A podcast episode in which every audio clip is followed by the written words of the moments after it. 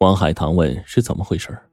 女孩说：“上个星期，一个快递员来敲门，说有我快递。我当时正在化妆，我就随口说了一句，让他搁门口。后来呀，我出门的时候才看到了那快递，是一个，嗯，牛皮纸的一个纸箱子，挺大的。可是我发现快递不是我的呀，虽然地址是对的，但是人名不对呀。呃，后来呢？”王海棠问。后来，我怕呀，这是我从网上买的东西。嗯，我经常在网上买东西的，但是拆开一看呢，我发现呢，一箱子面粉，还都是那种一公斤装的那种小包装，满满的一箱子。我没有买过这种东西啊，就想啊，肯定是谁网上购物啊，把地址写错了。我还问了周围邻居，嗯，他们都说不是他们的呀。那快递现在还在屋里吗？不在了。嗯，过了一天吧。有快递员来敲门，说送错了，我就让他取走了。王海棠想了一下，觉得这事儿呢也不算奇怪。现在网购如此发达，谁都有收错快递的时候。他又让女孩再回忆回忆，有什么其他可疑的事情。女孩皱着眉头想了半天，最后还是摇头。这个时候已经是凌晨，王海棠打算报警。没想到女孩阻止了他，他怕警察来后呢会调查他很久，影响他睡觉，耽误他明天工作。因为啊，他明天一早要给老板汇报一个重要项目，他这几天加班也是为了这个事儿。见女孩如此坚持，王海棠也只好作罢。但他建议女孩把家里的贵重东西啊收拾一下，去附近的宾馆住一晚，明天再找人换了锁。女孩同意了。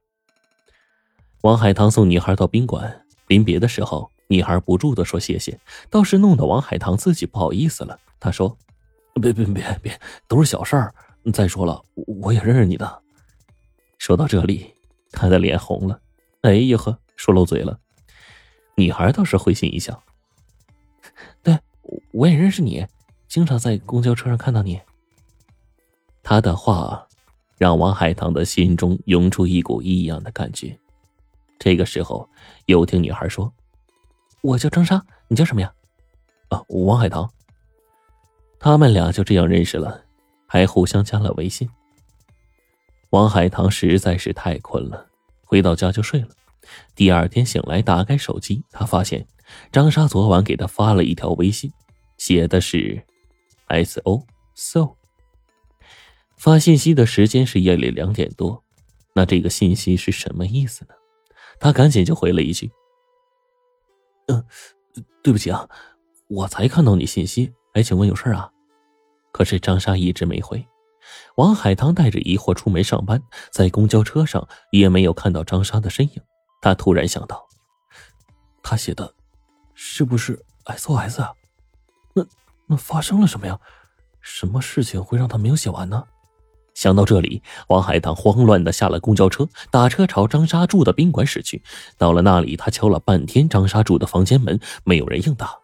王海棠只好去找了前台的服务员。服务员告诉他，张莎并没有退房。王海棠让服务人员去开门，只见屋里空无一人。服务员又帮忙问了昨天值班的人，这才知道啊，原来凌晨有一位大妈过来找张莎，把她叫了出去。大妈，王海棠一面疑惑，一面往着化学所幺幺七房赶去。在那里，他也没有找到张莎。没办法，他只好打电话报警。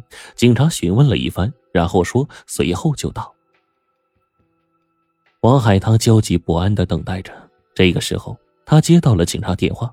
原来，警察刚刚接到报警，在沿江路的花坛里发现了一个昏迷的女孩。那个女孩和王海棠描述的张莎差不多，所以警方让她去辨认一下。王海棠赶到了沿江路，见到那里围了好多人，一名医护人员正在给躺在担架上的女孩打吊针，那个女孩正是张莎。很快，张莎神志恢复，经过医护人员检查，她身体并无大碍，之后就和王海棠一起被送去公安局做了笔录。张莎惊魂未定的讲述起来：凌晨有个大妈来宾馆，她说她是我邻居，我家漏水了，把好多邻居家给淹了，让我回去看看。我就信以为真了，就跟着出去了。结果才刚走出宾馆不远，就被几个人用麻袋罩住了头，拖进了车里。车开了一段时间才停下来，我被带到一个房间，那大妈就开始问我，说我收的快递去哪儿了，我就如实说了。然后，嗯，他又问我取走快递的那个快递员的长相。我还没开口呢，那那个大妈的手机就响了，她跑去隔壁接了电话，然后很快就回来，突然说要放我走，之后就有两个男人进来，掰开了我的嘴，给我灌了一杯水，之后我就昏了，就后来就就被医护人员给救醒了。这个时候，王海棠突然问张莎：“那大妈是不是婆子呀？”张莎点了点头说：“对呀。”王海棠说：“我知道他。”他和那小偷是一伙的。紧接着，王海棠把自己被大妈骗进巷子里打晕的事啊，向警察讲述了一遍。一直在旁听的姓段的警官沉思了片刻，说：“嗯，现在看来啊，这帮人就是为了那箱送错的快递来的。可是他们又是偷钥匙又是抓人的，费了这么大周折，就是为了几袋面粉吗？”他的表情严肃起来，问道。张莎，你再好好想想，那快递里真的只有面粉吗？